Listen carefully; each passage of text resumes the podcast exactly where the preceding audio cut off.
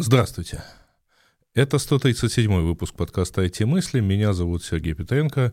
Как всегда, в самом начале призываю вас к активному взаимодействию с контентом подкаста, то есть не только слушать, но и э, комментировать, лайкать, шерить, в общем, все, что вы умеете делать. Э, говорят, что без этого на люди не догадываются, что это можно сделать. То есть без активного напоминания. Поэтому вот я вам всем напомнил и э, хочу, э, так сказать, прервать некоторое молчание. На самом деле не то, чтобы мне э, было совсем нечего сказать, но, честно сказать, новостей особых не было, и вот так прямо высказаться не тянуло, пока вдруг не накопилось э, материал, и материал накопился в основном э, на тему всяких антимонопольных действий, и начнем мы пока что с антимонопольного процесса, который сейчас происходит в Вашингтоне на тему э, Минюст США и еще 37 прокуроров э, против Гугла. Поехали.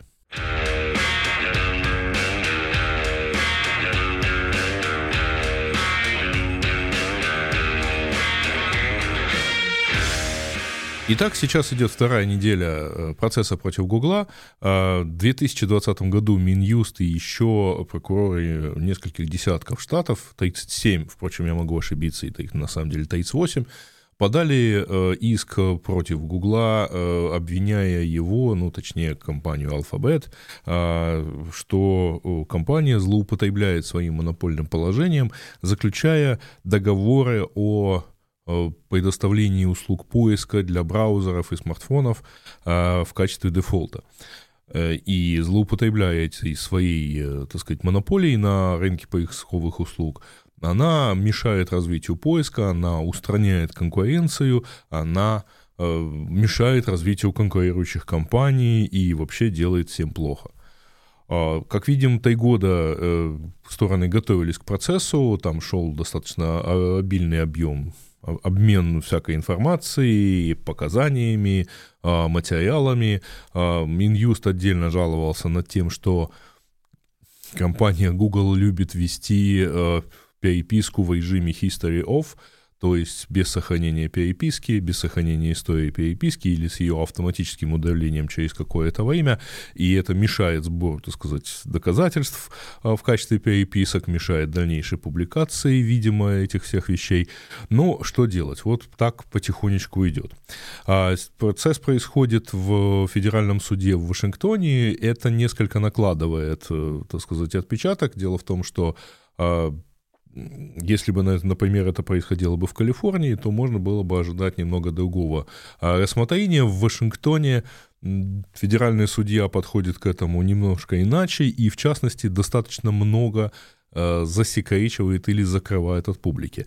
На эту тему есть отдельная уже там, линейка скандалов, э, потому что а часть э, свидетелей вообще не давали показания в открытом заседании, часть э, свидетелей э, давали показания в течение там, получаса, часа в открытом режиме, потом переходили в закрытый, потому что в рассматриваемых документах достаточно много чувствительной коммерческой информации, и компании, как видим, добиваются успеха у судьи, убеждая, что все это надо производить в закрытом заседании, где Потом, кстати говоря, то, что будет опубликовано, не будет содержать этих частей, а поскольку это чувствительная информация, и в этом преуспела и Apple, например, где которая несколько раз, несколько, устами нескольких своих функционеров, а, включая DQ, главы всего, что касается Apple Services, а, в общем, они достаточно успешно засекретили большое количество информации, относящихся к условиям их договоров э, с Гуглом. Судья это, безусловно, слышит, э, это слышит, э, слышит, разумеется, обе стороны, это слышит разумеется, там, например, там, судебный секретарь, стенографист, который все это дело фиксирует, но публика этого не слышит. И это вызвало, кстати говоря, уже, как я уже сказал, линейку скандалов, и одна из журналисток а, пришла даже вместе с адвокатом по вопросам первой поправки, она защищает первая поправка Конституции США защищают свободу слова и право публики на доступ к информации, но, тем не менее, судья не поддался и продолжала рассматривать ходатайство компании о закрытии части заседаний, части протоколов.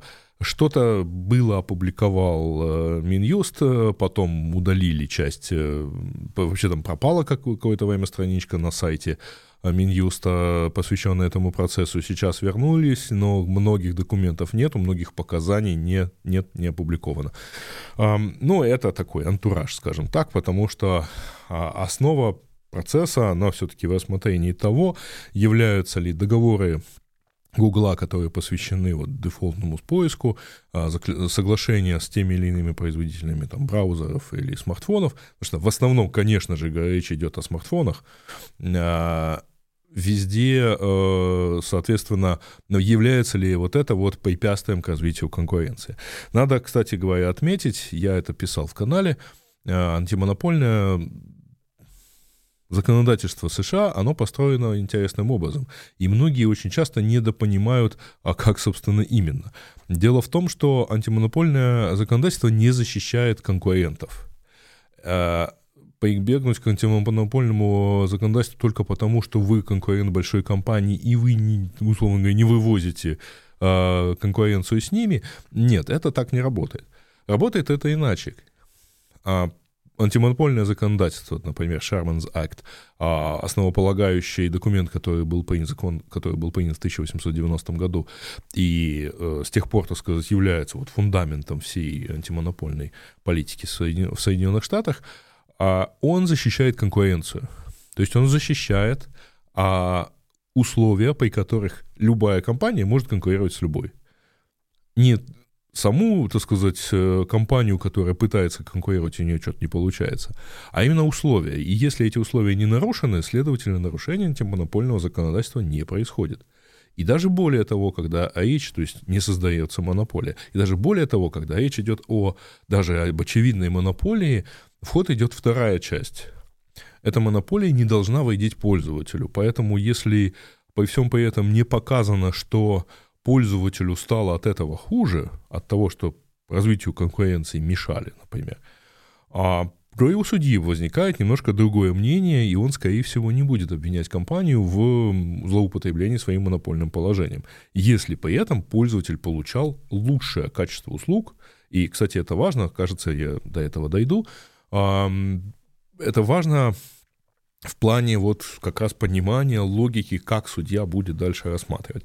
Собственно, мы это видели в а, процессе, который был между Epic Games и Apple, и там вот все эти особенности антимонопольного законодательства, они как-то проявились, потому что для начала судья сказала, что нет, вы не очень правильно оцениваете, обращаясь к Эпику, а, о каком рынке идет речь, и что, в общем говоря, нам идея, что Apple монополист на рынке игровых устройств под iOS, это неправильное, потому что рынок выглядит иначе. Пользователь может удовлетворять стремление поиграть в игры на любом другом на, на, на мобильном девайсе, и, следовательно, рынок выглядит как рынок мобильных игр всего, включая не только да, iPhone и андроиды, ну и включая, например, э, вот эти вот карманные приставки, э, которые выпускают там тот же, как его, Shift или, или как-то еще что-то выпускали, э, если не ошибаюсь, вот Nintendo и так далее. И вы, конечно же, мне в комментариях про это расскажете. Я просто совершенно далек от этого. Но окей, PlayStation Portable тоже, по идее, относится к рынку носимых а, мобильных устройств для игр. Но мы сейчас не про мобильные устройства и про игры, мы сейчас про поиск, про Google и про все это. Вообще говоря, дефолты или умолчальные настройки, или поиск настройки по умолчанию и так далее, эта штука очень мощная в плане продвижения. А, и многие э, как-то вот не очень, так, скажем так, не слишком высоко оценивают возможности этого умолчания. Между тем, пожалуй, именно умолчания лежат в основе успеха большинства, э, многих, по крайней мере, существующих утилитарных функции ну, сервисов, которые мы встречаем в интернете. Поиск один из них. А лет 15 назад была популярна теория, что Google вообще это, так сказать, э, у него не было никогда маркетинга, а, он просто такой хороший, что благодаря так называемому сарафанному радио или word of mouth а, его просто советовали всем, и он, соответственно, стал таким популярным. И вот правда, вот там, как это правильно сказать, скромный и невзрачный, так сказать, поиск, ну, действительно, на фоне других э, поисковых э, систем типа Альтависта или э, других порталов типа Yahoo, конечно же, Google с одной строчкой поиска выглядел гораздо скромнее, аскетичнее, но при этом вот он взял и победил благодаря простоте и популярности, и люди сами вынесли свое решение. А, ну, прошло 15 лет, прошло достаточно много времени, население в интернете сильно изменилось, и э, сейчас уже никто не задумывается об этом, потому что просто, ну, поиск есть Google, Google есть поиск, и, в общем, никаких проблем. На это уже совершенно привычная утилитарная вещь. Но даже тогда это было неправдой. А в 97-м, точнее, в 98-м году, сегодня у нас 28 сентября, и как раз вот Google отмечает где-то в эти дни 25 лет своего существования, а, хотя Google не знает на самом деле, в какой день он родился, потому что а, поиск был доступен еще летом 98 -го года.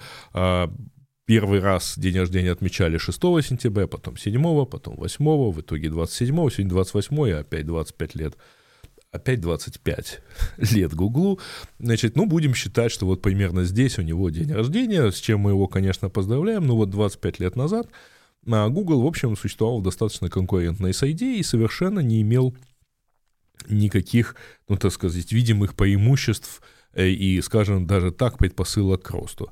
Да, у него был PageRank, это новая, так сказать, не то чтобы сильная оригинальная технология ранжирования в поиске, а, не сильно оригинальная, я говорю потому, что, вообще говоря, сама идея, учитывая цитируемость, не была новой э, даже в интернете. Уже к тому моменту в том или ином виде link popularity, ссылочная популярность, внедрялась, например, в Альтависте. Но более того, э, ребята, так сказать, писавшие PageRank, то есть Ларри Пейдж и Сергей Баин, вообще говоря, они никогда не скрывали, что вдохновлялись аналогичной разработкой а, другого человека, э, значит, которого по фамилии Ли, который разработал э, алгоритм ранжирования под названием RankDex, RankDex, и э, сначала, видимо, пытался его применить, поскольку работал разработчиком в компании InfoSeek, это самый первый поиск, который, правда, умер в 2001 году. В 1999 году он уехал из э, Штатов, вернулся домой в Китай, где в 2000 году основал компанию Байду. Вот, так сказать, такова подлинная история всего-всего, что касается истории и оригинальности PageRank, но, тем не менее, PageRank, разумеется, был оригинальным алгоритмом, созданным под влиянием, так сказать, наработок. Ну, в общем, всегда в науке так происходит. И ребята, конечно, э, действительно хорошо так сказать, над ним поработали, и за два года с 96-го, когда этот алгоритм под названием Backup был представлен, до 98-го, когда они получили первые инвестиции, он действительно много чего сделал и уже показывал какие-то приятные результаты. А но э, вопреки вот как бы распространенному мнению, это было не так, что вот он показался одному, потом им начал пользоваться кто-то еще, и так он, э, ну да, сначала его показали одному, потом его показали другому, а потом э, компания Yahoo заключила договор о том, чтобы поставить этот поиск в качестве умолчального поиска на своем портале. А чуть-чуть о компании Yahoo. Мы же помним, что это старейший практически крупный интернет-портал, это изначально каталог сайтов, и в качестве каталога, пока сайтов было немного, и каталог их более-менее репрезентировал, это и принято считать как бы первым поисковиком. Ну, на самом деле, первый поисковик был Infosec в том же 94 году, но, тем не менее, Yahoo стал популярным, и, в принципе, его встроенного поиска по каталогу достаточно долго хватало относительно. А затем они э, обзавелись поиском на базе, э, скажем так, стороннего решения, потому что была компания Inktomi, которая э, развивала просто поиск сам в себе. Вот он нигде не стоял. Они его раздавали другим порталам, ну, разумеется, по контракту. Такая высокоумная специализированная система, ну, есть группа ученых, которая разработала этот поиск и раздавала его всем остальным. И раздавая всем остальным, в том числе поставили его на Yahoo, но там как раз вот было плохо с, в итоге с ранжированием и борьбой со спамом, и к 99 году это стало понятно, и Yahoo поменяла, в том числе как бы благодаря умению Эрика Шмидта, к тому моменту SEO Гугла, договариваться. Не зря он в Oracle много лет провел в качестве хорошего менеджера и переговорщика. И в итоге вот таким образом они договорились, и Google встал на поиски Yahoo, в качестве поиска Yahoo. Google там простоял 4 года.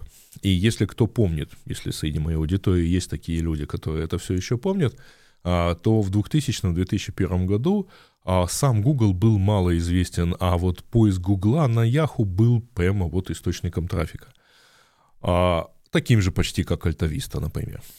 При том, что Yahoo был при этом платным, платным каталогом, и платное включение стоило 300 долларов. И я это хорошо помню, я даже как-то платил за это. А, так вот, а, на 99 год вот это так выглядело. И поиск потихонечку развивался. А поиск, в том числе там Гугла, потихонечку становился ценным и сам по себе. Все начинали потихоньку понимать, что есть отдельно стоящий Google. А, и это в том числе способствовало тому, способ, этому способствовало и то, что а, Google а, продолжал заключать другие партнерские соглашения. А он, к примеру, с 2000 по 2004 год заключил просто ну, почти с каждым крупным производителем компьютеров в США было заключено дистрибуционное э, соглашение, например, с компанией Packard Bell или Hewlett Packard, а, о том, что Google, э, поиск Google будет просто в настройках стоять, в тех э, Windows, которые устанавливаются на компьютеры этих компаний. Понимаете? Вот уже первый дефолт, так сказать, дефолт в поиске – а при том, что дефолтная система э, в Internet Explorer, разумеется, там, а на тот момент это был самый распространенный а, браузер, а, требовала определенно, ну, как бы ее надо было туда поставить, но Google действительно это дело регулярно ходил, регулярно заключал, а когда у него еще и появился Google Toolbar, плагин к Internet Explorer, который можно было поставить, и там показывались, старики помнят, там показывали, значит, всякие красивые вещи, красивые дополнительные окошечко в браузере. А это просто стало мощнейшим средством дистрибуции поиска. А вообще бизнес-модель Гугла заключается, ну, базируется, я бы сказал, так на четырех главных факторах, по крайней мере, базировалась в самом начале, в начале 2000-х. А это, безусловно, хороший алгоритм. PageRank был действительно хорошим алгоритмом, а, который обеспечивал лучшую борьбу со спамом и более качественное ранжирование по сравнению, например, с той же альтавистой. А хотя тут можно спорить, потому что в свое время альтависта сильно страдала от спама, не в последнюю очередь от того, что это был просто самый популярный поисковик, понимаете. Его спамили, потому что он был популярен, как вирусы под Windows пишут, потому что они самые, потому что это самая распространенная десктопная поисковая, э, операционная система. Э, поэтому и с альтовистой такая же тоже проблема была, а с борьбой со спамом они не справлялись, в том числе потому, что не хватало денег. А денег не хватало, потому что бум доткомов, так сказать, начинал лопаться, а э, альтовиста это был большой портал с большим количеством непоисковых еще вещей. И вот это вот, так сказать, все как-то сработало, а у Гугла было наоборот. У Гугла была, во-первых, а, во-первых, хороший алгоритм, который умел эффективно бороться со спамом, Просто он в силу вот пейджранковости, ну, в силу того, как работает пейджранк, он спокойно отсеивал э, вот существовавшие способы спама, его заспамить было сложнее. А, тем более, не, когда люди еще не понимали, что лежит в основе. А во-вторых, э, и это очень важно, значит, Google отчаянно экономил деньги. И отчаянно экономил все, что могло относиться к расходам, а, например, разработав свою собственную модель сервера. Если точнее, он счетверил серверы. То есть э, вообще э, на тот момент, э, там, 98-99 год, в, условно в одном большом дата-центре в Silicon Valley – где стояли серверы, причем стояли группами, то есть ни у кого из компаний еще не было своего отдельного дата-центра, но когда у них стояли а, вот буквально почти рядом с зонами в гермозонах а, в гермозоне этого дата-центра стояли серверы, стойки с серверами, а зона, где стояли серверы Google, э, отличалась радикально. Там были дополнительные вентиляторы. Почему? Потому что в каждом э, реке, в каждой стойке, в каждом юните этого, э, этой стойки Google держал 4 сервера. Специально сконструированная материнская плата, где вот, вот так вот помещались 4 сервера. И так оно, и вот у них, естественно, 4 процессора выделяют тепла больше, чем один, вот, поэтому там стояли специальные мощные пушки, ну, не тепловые, а, условно говоря, вентиляционные, которые обеспечивали более интенсивную циркуляцию воздуха, чтобы вся эта часть, так сказать, не была совсем уж горячей. А, благодаря дешевизне, а действительно Google отчаянно экономив и благодаря вот архитектурным особенностям а, полагался исключительно на дешевые серверы, там, на Linux, а не вовсе мощные такие, знаете, Blade серверы, как все остальные, у них все было чуть-чуть лучше с экономикой, и они не так сильно пострадали, в том числе от доткомов. А, кроме того, а, Google был очень быстрым. И это было важно, если вы помните, тогда все-таки преимущественным способом доступа к интернету был dial-up, а и там, не очень быстрые даже выделенные э, сети, выделенные линии, и скорость работы Гугла всегда была вот потрясающей. Этому в немалой степени способствовала другая часть. У Гугла до 2004 года не было системы аккаунтов, то есть вам не требовалось логиниться. Э, я почему это так хорошо помню, потому что в свое время мы пытались победить Гугла в смысле скорости. И мы понимали, что просто тот факт, что э, поисковая система во время загрузки страницы результатов поиска еще и ходит, проверяет ваш факт, залогинены ли вы в свой аккаунт или нет, это сильно замедляет скорость загрузки страницы результатов поиска. А у Гугла ничего такого не было. Вот предельно простая, почти академического вида страница, никаких залогиновых вещей, максимум куки в браузере, и все, и больше ничего не надо. И все это э, загружается за несколько сотен миллисекунд, то есть точно гарантированно меньше одной секунды, и это обеспечивает, ну, просто э, действительно это создает ощущение быстроты. Ну и последний, так сказать, элемент — это дистрибуция. Те контракты, которые я уже упоминал, положение поиска по умолчанию на э, портале Yahoo, положение поиска по умолчанию, например, на э, портале AOL, America Online, который, это был чуть позже этот контракт, но он тоже был, а дальнейшее победное шествие в качестве умолчального поиска по многим другим, например, а, в Европе, а, во многих других. И, наконец, к 2000 2005 году дефолтное положение поисковой системы в альтернативных браузерах, ну то есть во всех, кроме Internet Explorer, а именно Firefox и Opera. С 2005 года компания Mozilla, разработчик, организация, которая разрабатывает браузер Firefox, а, получала от Гугла от нескольких десятков до нескольких сотен миллионов долларов в год – а в качестве оплаты или revenue share э, за положение э, Гугла в качестве поисковой системы по умолчанию в Mozilla Firefox.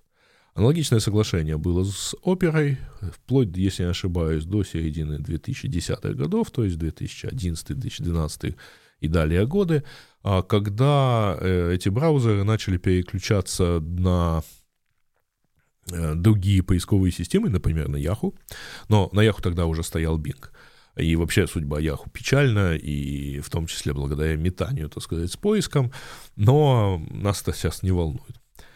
Итак, э, мы дожили до 2007 года, когда появились смартфоны, смартфоны, а именно iPhone и Android. А, а с Android было все просто и понятно. Google купил систему Android вместе с Энди Либиным, а, который, э, собственно, занимался разработкой, автор, основатель, так сказать, компании Android, и начал э, доработку системы и выпуск э, соответствующих смартфонов. Выпуск, точнее, операционной системы для смартфонов. Они работали там с производителями, там, и историю Android я сейчас не буду освещать, но все ее помнят. А, кроме того, благодаря тому, что Эрик Шмидт был членом совета директоров компании Apple, естественным выбором э, в айфоне был тоже Google, хотя там, если я не ошибаюсь, был Yahoo в качестве опции, а, ну и туда же в, в iPhone э, в итоге попал по умолчанию дополнительное приложение под названием Google Maps. А, осталось совсем немного, потому что в 2008 году Google выпустил свой браузер, который называется Google Chrome, а, который тоже как бы вышел под девизом «Мы должны ускорить весь интернет». И, в общем, так, э, это был последний такой, даже не кирпичик, а такой краеугольный камень будущего господства Гугла, точнее укрепления этого господства, потому что к тому моменту Google везде в мире был ведущим поисковиком, за исключением нескольких стран, где он был номер два. А, и вот эта вот история в итоге привела, ну, и, точнее, еще одна история, распространение смартфонов и постоянный рост мобильного трафика, то есть когда-то, если вы помните, мобильный трафик занимал 10, э, может быть, там 5% э, поиск, э, не поиска, а общего трафика в интернете, то по мере развития мобильных технологий и всех устройств и всего прочего, мобильный трафик достаточно быстро перехлестнул, перевалил за 50%, и на данный момент он действительно составляет больше 50%. А большая часть при этом этого трафика — это трафик Android. На, на Android Google единственный поиск в течение долгого времени, а, или пока не единственный умолчальный поиск а, в течение долгого времени. И, в общем, так сказать, какие тут еще вопросы? Делай, не делай, а все равно, так сказать, а, власть дефолтов продолжается. Правда, с 2000, 2020-х годов, то есть вот там последние несколько лет, а, Google по там, вследствие решения соответствующих органов Еврокомиссии, например, в Европе, да, отказался от такой монополии и регулярно проводит так называемые аукционы, то есть компании, которые занимаются разработкой поиска, могут, и не только поиска, а могут э, стать э, провайдерами, то есть выиграть умолчальную позицию в андроиде для определенных стран. Ну, разумеется, там, например, в России это Яндекс, а в других э, странах по Европе это может быть где-то Bing, а где-то и даже, по-моему, DuckDuckGo. Но вот они потихонечку так эм, устроились, но Европа в данном случае тоже много где, э, это зависит на самом деле от локальных амбиций конкретного производителя, есть они у него в конкретной стране или нет. Ну вот там у Яндекса есть, было на СНГ, но вот он и выигрывал эти опции. Сейчас, если не ошибаюсь, он, конечно, такого делать не будет.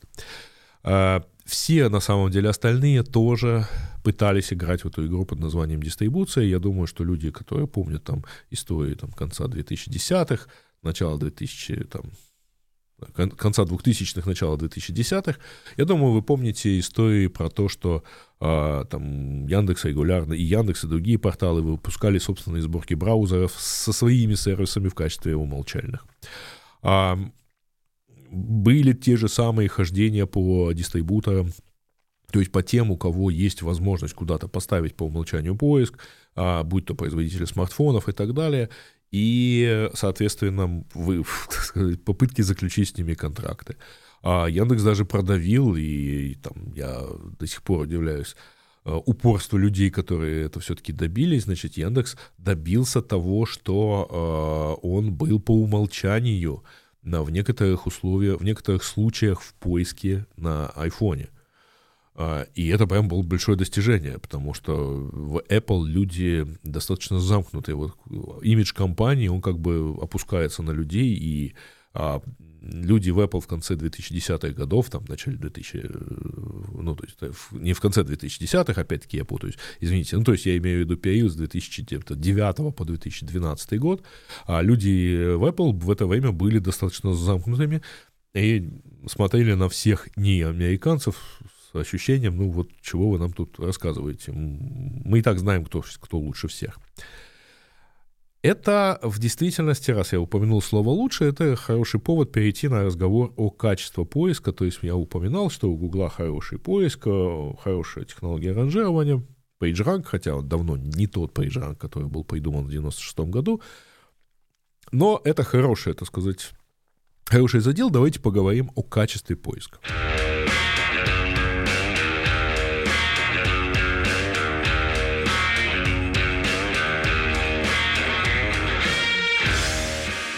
Ну, надо сказать, что качество поиска — это, вообще говоря, фантом, эм, и который не, невозможно формализовать. То есть его невозможно э, там это не какая-то результат какой-то точной функции, это не какой-то точный показатель, что вот ткнул пальцем и сказал, вот это качественно, потому что, там, условно говоря, два больше, чем один. А, нет, к сожалению, такого не происходит. А качество поиска э, формализуется исключительно косвенными метриками, связанными с поведением пользователей. Я думаю, что я никаких э, больше тайн уже не открою, потому что если скажу, что, в общем, да, поведение пользователя на странице результатов поиска и то, как он себя ведет, как быстро он кликает, как быстро он уходит, например, а, с поиска и так далее, это одна из важных метрик косвенных, которая показывает, что поиск его действительно устраивает. Это на самом деле диктуется простой логикой. У вас есть 10 ссылок, вы отранжировали их от 1 до 10, и при этом люди почему-то начинают кликать только стоите, стоите позиции, там, а первая заметно менее кликабельна. А, это вопрос, что у вас не так со списком, почему у вас на третьем месте самая популярная опция. А, может быть, у нее более привлекательный снипет, может быть, у нее более, а, может быть, она действительно более релевантна, может быть, это такие качеств, более качественный ответ. Поэтому с этой точки зрения, безусловно, это, кстати, упоминается в отчетах, ну, то есть и эту тему поднимали на этом самом процессе, а когда говорили о том, а вот, мол, храни, пользуются ли Google э, данными пользователей, которые там, то, как они себя ведут и так далее, клик, учитывает ли он клики в выдаче и так далее. А, но в действительности качество поиска, а я почему хочу еще поговорить про, про качество поиска, потому что один из аргументов, который, например, приводил EDQ в э, показаниях на этом процессе, а, или там другие, мы до них тоже еще дойдем, а, люди. А, Google настаивает на том, что то, что он предлагает в качестве решения, умолчального решения, это лучшее решение с точки зрения удобства и качества для пользователей. Это просто самое лучшее.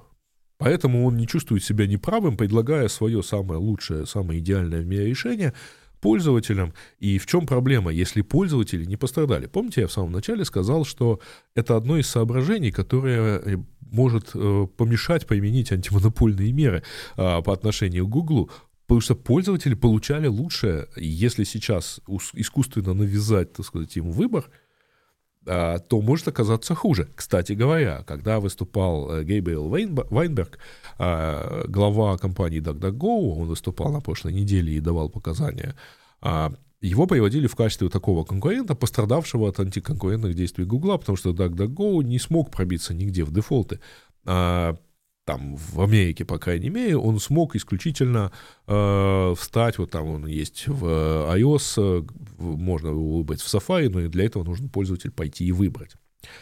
Э, и одно из, э, один из аргументов был в том, что, ну вот смотрите, вот, мол, видите, у нас там всего 2,5% поискового трафика в э, э США.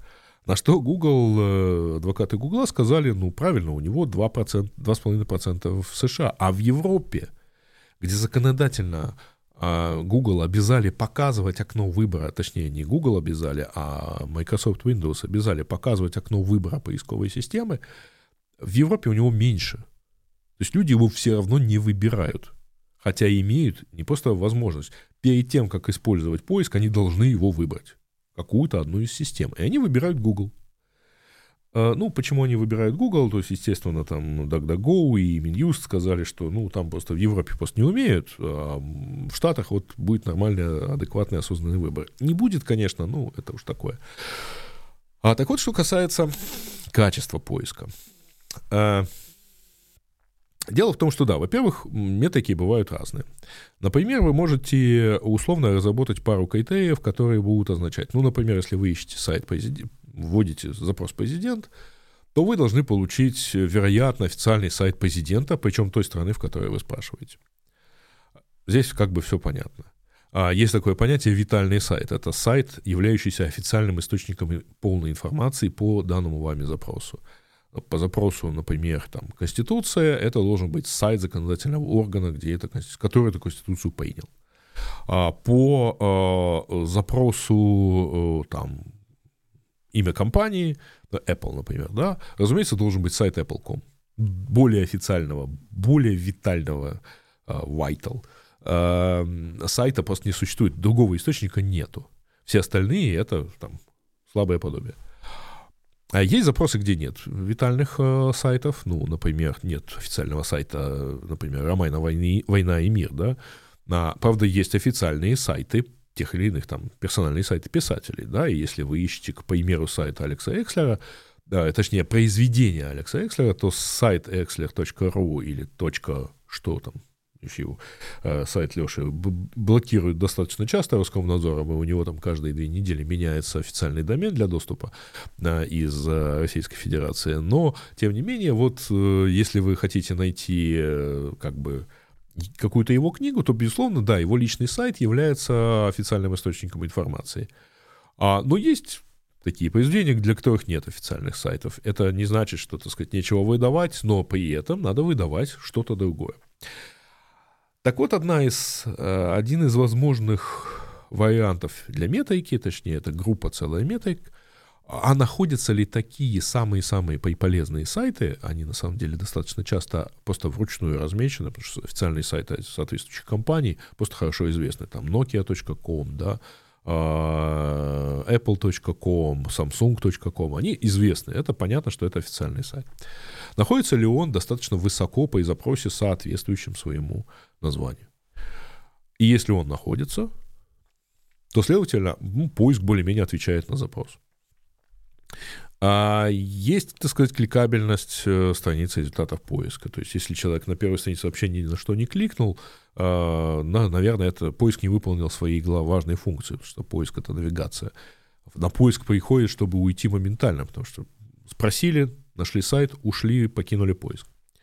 Если, конечно, не э, история последних, наверное, 10 лет, и когда поиск пытается давать ответы сразу на странице результатов поиска, а, и тогда уходить вроде бы как не надо. Тогда это вопрос качества вот этих параллельных ответов. А, я скажу шокирующую вещь, но в действительности небольшая разница в качестве поиска не важна. Мы в свое время считали, что если вот по этим синтетическим косвенным метрикам разница в качестве поиска между двумя поисковиками а, меньше 5%, а, то э, это никак не влияет на предпочтения пользователей. На них вообще мало что влияет, на эти самые предпочтения, но это, в общем, не создает ощущения, этот поиск ищет плохо, пойду к другому. И это причем результаты после там условно говоря, 10-15-летней давности это тогда были ощущения. Я сейчас скажу, почему, почему даже эти ощущения были не, уже не очень верны. А, конечно, если у вас а, поиск что-то не находит вообще, какую-то большую группу запросов, то это проблема, и вы видите провал даже по этим метрикам на там, определенных, определенных группах запросов, и это надо чинить, или надо признавать, что вы с этим не способны справиться. Как, например, в свое время, долгое время, пока Яндекс, например, не умел а, почти искать по англ... не по англоязычным запросам, а по иностранным сайтам, то есть находящимся за пределами СНГ, то есть англоязычным, а, германоязычным, франкоязычным и так далее а, то очевидно было, что любой запрос, э, там, относящийся к этим сайтам, ну, не даст никакого вменяемого ответа. Потом это стали, конечно, чинить, начали индексировать весь мир, начали пробовать это дело, соответственно, спаивать. Но это работало просто потому, что аудитория, которая искала, э, тогда пользовалась Яндексом, она меньше искала на других языках. И ей вполне достаточно было вот того, Э, скажем так, пространство сайтов, которые, в котором, ну, которое находилось на территории СНГ. Так вот, это э, действительно, вот разница в несколько процентов, до 5, скажем, мы тогда считали, оно даже тогда не сильно влияло на ощущение, не, по, не вызывало ощущения, этот сайт, этот поиск плохой.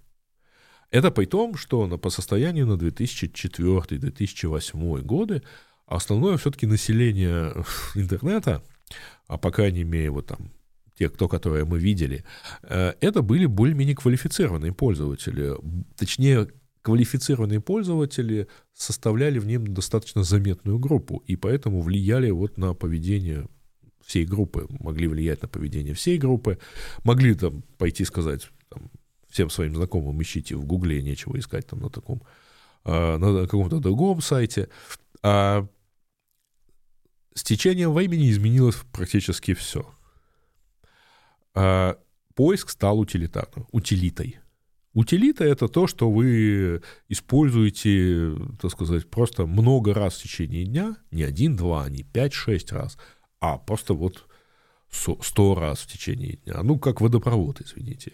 Как сам интернет. Как, э, напомните мне, как электричество.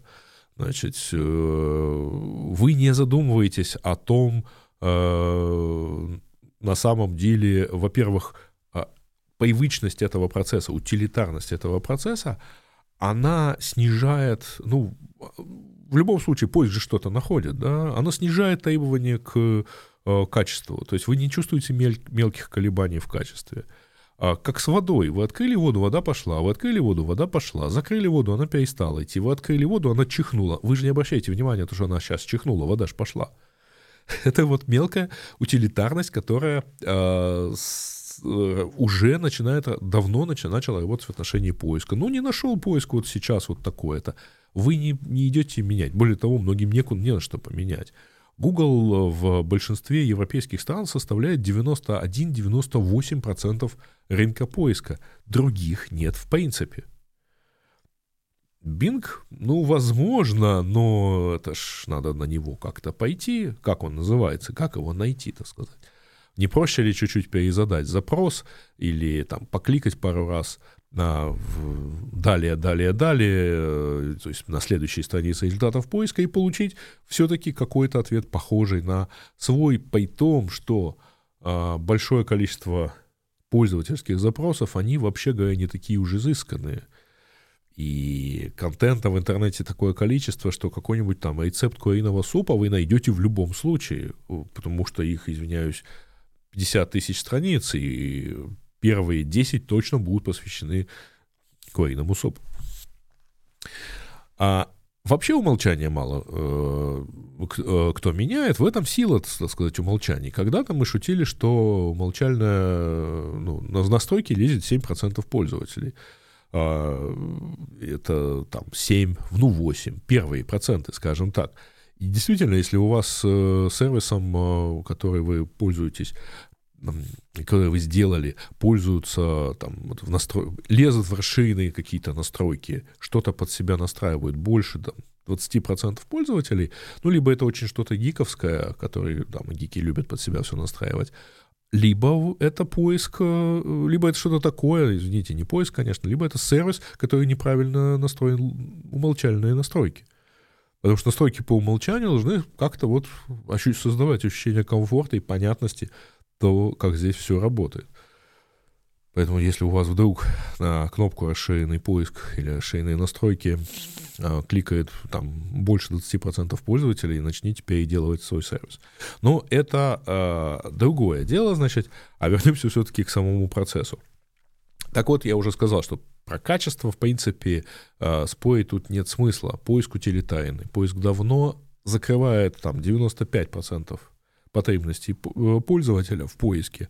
А то, что он не закрывает, ну, так или иначе начинает, так сказать, э, ну, пользователь преодолевает со второго, ну, максимум с третьего раза. А, и вот на этом самом процессе, э, соответственно, Google придерживается двух вещей. Первый, он пытается доказать, что он все равно хорошо, он представляет хороший поиск. И, например, IDQ это поддержал в своих показаниях. Сказал, что да, это просто хороший поиск. Да, а другого-то нету. А, а во-вторых, э, он пытается показать, что вот эти дефолты довольно легко сменить. То есть, типа, если кто хочет, пожалуйста, идите поменяйте. Мы же не, по, не, не препятствуем. Эм, Вайнберг из DuckDuckGo попытался сказать, что э, типа бывает так, что пользователь все поменял, а потом ему затирают эти э, изменения и опять ставят дефолт. Но я думаю, что это вот не имеет перспективы, подобное заявление, и всерьез его рассматривать не будут. А При этом, а, правда, Минюст попробовал уцепиться за слова того же EDQ, а, сказав, что, э, ну, это, в общем, может выглядеть как как раз препятствие конкуренции. То есть а, Apple в действительности-то, в общем, имел определенные планы на создание поисковой системы, раз у них, так сказать, достаточно большой кусок трафика, весь iPhone. Но э, благодаря вот этому соглашению с Гуглом они отказались от этой идеи. И, наверное, ну, то есть фактически это соглашение э, воспрепятствовало целому конкуренту вступить на рынок. Я думаю, что это не, тоже не очень перспективное заявление, потому что поиску это вам не, извините, даже не ракету запустить. Мы в свое время шутили, что в мире гораздо больше стран, умеющих запускать ракеты, чем стран, у которых получилось, в которых у людей получилось разработать да, ну и чтобы он там пожил какое-то время собственной версии интернет-поиска. Вот таких стран всего пять, а ракеты умеют запускать несколько десятков. Там, от ракет-носителей, то есть, то есть от пилотируемых космических кораблей до спутников. Вот там реально три десятка стран это умеют делать. А при этом а, есть другие интересные заявления, в частности, на днях там давал показания э, Михаил Парахин, который в свое время работал э, руководителем проектов Bing, то есть самого поиска в Microsoft, а затем его пригласили в Яндекс в качестве технического директора CTO. Ну, это произошло где-то году в 2014, если я не ошибаюсь, после смерти Илюши Сигаловича. И он там проработал несколько лет оставив такое неизгладимое впечатление, ну, давайте так скажу, что э, мал, маленькая деталь. А у всех в Яндексе, естественно, как у всех есть ники, потому что есть адрес почты, и там обычно используется ник, как у меня Грей, например, так и был. А, так вот, у Михаила Парахина ник был император. И это полностью соответствовало, так сказать, его поведению, так сказать, и стилю руководства. Но э, после, э, так сказать, этого в, пару лет, пару или тройку лет назад а Михаил вернулся в Bing, продолжает делать карьеру, он сейчас в Microsoft возглавляет подразделение, как он, вице-президент или, или CEO of uh, Web and Advertising Services, или наоборот, Advertising and Web Services – то есть э, у него под началом, собственно, теперь весь Bing и плюс еще какие-то вещи. И в качестве этого он давал показания, а, рассказывая, что а, да, э, Microsoft сильно страдала от э, того, что вот оно не может обойти, не может никому предложить, так сказать, свое решение по дефолту, потому что у Гугла вот оно так. Причем, что вроде бы как под, по своим метрикам десктопный поиск Бинга лучше, чем десктопный поиск Гугла. А у Microsoft была своя история, вообще вот что ему не везет, так это сделать свой поиск. А если кто помнит, в свое время Microsoft приходил к Yahoo с предложением и даже рассматривал э, вариант купить, это было еще в 2003 году, на, пытаясь как-то посотрудничать. Microsoft в свое время купил Inktomi. А, и пытался, так сказать, интегрировать его к себе в MSN в, и прочие вот сервисы, которые использовались для а, организации интернет-поиска. А Microsoft делал свой поиск. Microsoft, если кто помнит, делал Windows Mobile, да, помните? Операционную систему с картаной и, и так далее, и там тоже был поиск, и там тоже был Bing ну, тогда э, еще, я не помню, был ли он тогда уже бингом. Потом они сделали бинг и начали э, развивать этот собственный поиск. Сейчас они, кстати, его развивают с помощью AI и даже заставляют скачать собственный браузер, сделанный, правда, на основе Chrome теперь, э, чтобы иметь к нему полный доступ. И это как бы все хорошо, но очевидно, что, во-первых, у Microsoft не очень получается продуктово развивать, так сказать, развить поиск до соответствующего состояния. А Парахин сказал интересную фразу, которую, я думаю, он там, о которой, я думаю, он потом пожалеет, и, собственно, ему уже, так сказать, указывают, потому что он сказал, что типа мобильный поиск у Бинга хуже, чем у Гугла, просто не было смысла, например, его развивать. Это было, так сказать, эконом... экономически невыгодно развивать его, поскольку у него не было возможности для дистрибуции, то есть его нельзя было, нельзя было пойти договориться с Apple. Очень странное заявление, потому что, э, ну, соответственно, поэтому Apple, с Apple нельзя было договориться, у вас был хуже поиск. неизвестно, короче, кому на, на руку в итоге такое заявление. А что же касается поиска десктопного, ну, тут тоже вопрос, опять-таки, вот поскольку все метрики синтетические и несравнимые между собой, то есть метрика Гугла, там, про свой поиск несравнима с метрикой Бинга, а для того, чтобы сравнивать, ну, я могу только вспоминать, как это делали раньше в Яндексе, для того, чтобы сравнивать результаты поиска, например, а, в разных поисковых системах надо эти результаты поиска выкачать, и тут тоже довольно странно, как это сравнивать, к примеру тот самый поиск может просто заблокировать робота, который попытается выкачать э, там тысячу страниц результатов поиска сразу.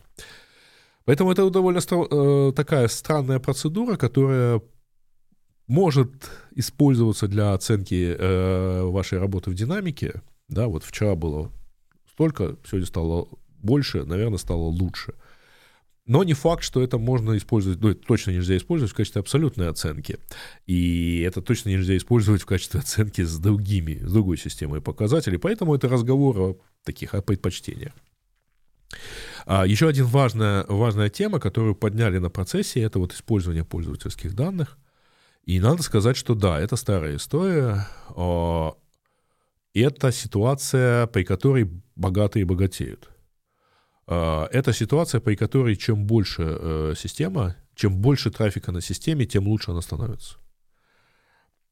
И поэтому Google в силу положения себя, вот то есть winner takes it all, что называется, а, Google в силу того, что он самая крупная по трафику поисковая система, получает намного больше обратной связи, намного больше сигналов от пользовательского поведения, в том числе у себя, намного больше запросов, имеет намного более полную презентативную картину относительно того, что ищут люди и что происходит, так сказать, там, какие новые, какая новая информация появляется в интернете, а, и это дает ему возможность намного быстрее реагировать, намного лучше обучаться, намного более качественные ответы давать. Тем самым возникает положительная обратная связь. Тем, чем лучше он ищет, тем, по идее, больше им ищут, тем больше информации он получает, тем лучше у него становится поиск, и так по кругу, по кругу. А если у вас нету этой информации, то вы сделали что-то типа DuckDuckGo и сидите, ждете, пока у вас накопится аналогичная гугловской база данных. Ну, база, э, база информации о пользовательском поведении, их поисках и так далее. А если вы тем более нишевый поисковик, то ваша ниша сильно скошена. Вы не в состоянии много, а, вы не в состоянии судить по своей косой выборке о поведении пользователя, например, ну, если у вас, извините, пользователи-программисты, а, которые ищут в основном техническую документацию там, или сложную технику, а вы знать не знаете, так сказать, какие способы, извиняюсь, удобрения газона существуют, так сказать, вообще в мире. Потому что у вас это не ищут, вы, у вас нету стимула, вы не знаете, насколько хорошо вы это находите. Удобрения, там, инструменты для там, сада, для а, я не знаю, чтобы картошку копать и все. Ну, просто у вас это не ищут. Сад, огород ищут в Гугле. Все ищут в Гугле. В том числе, конечно, и техническую документацию. И вот эта вот, да, ситуация, она, конечно, такая. Когда-то в 2004 или 2007 году, не помню точно, э, Илья Сигалович э, даже предлагал устроить некий такой открытый поток, к которому бы имели доступ все. И у Яндекса было много на тот момент информации, у Гугла было много на тот момент информации, и обеспечение доступа к этой системе, э, к, этому комплексу данных давала бы возможность всем желающим конкурировать алгоритмами, конкурировать э, разработкой каких-то действительно хороших систем ранжирования, э, не попадая вот в эту ловушку, что без, так сказать, данных вы не можете сделать э, систему, а без системы у вас нет данных. Но, к сожалению, это тогда никто никак не воспринял, да и вряд ли, так сказать, э, подобное идеалистическое э, намерение могло быть реализовано в нашем суровом реалистическом мире. Но вот так вот тогда было. А, и так, к сожалению, вот пока и осталось. Пока что действительно Google, имея максимальное количество данных, а, максимально полезно их используют и превосходя этим практически всех, а, кого мы видим. Мы будем следить, конечно, за дальнейшим развитием событий на этом процессе, но я должен честно сказать, судья собирался уложиться в, если не ошибаюсь, в следующую неделю еще и закончить рассмотрение. хотя там у них под, подходит, так сказать, во имя правительственного шатдауна, когда там опять очеред, в очередной раз заканчивается финансирование правительства, и по идее это будет означать, что и суды, и прокуратура, и прокуроры не должны работать в этот момент. Но вот судья надеется за следующую неделю завершить слушание дела, то есть представление доказательств, и уйти, так сказать, думать над решением, принимать его, как-то формулировать.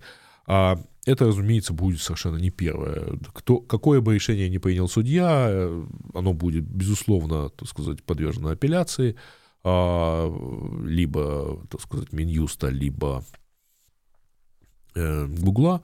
А, а после апелляции, видимо, можно будет пойти выше, например, дойти до Верховного суда, и мы увидели пока только самое начало – мы, э, собственно, это, даже этого еще не полностью увидели. А впереди есть еще более интересные, кстати, гораздо более перспективные для Минюста а, дела, которые касаются, например, поведения э, Гугла на рынке э, рекламных систем – сделки с Фейсбуком а, и так далее и тому подобное. Впереди у нас еще много антимонопольных вещей, и я так много сейчас рассказывал, что у меня не хватило. Явно я не пойду на второй час рассказывать про а, иск, который предъявила FTC еще несколько десятков штатов Амазону по поводу антимонопольного же поведения, точнее, антиконкурентного поведения, нарушения, соответственно, антимонопольного законодательства. Э, это, наверное, в следующий раз. Э, так что, так сказать, вот наслаждайтесь почти часовым монологом на тему истории поиска и Гугла. На этом все сегодня. Спасибо, что слушали. Не забывайте вот делать все эти социальные реверансы, лайки, шеры, посты и что вам там пойдет в голову, и комментарии, пожалуйста, комментарии, мне всегда приятно их читать, отвечать, а иногда даже выписывать и отвечать на них вот так вот в роликах. Дайте мне эту приятную возможность. Заранее спасибо и пока.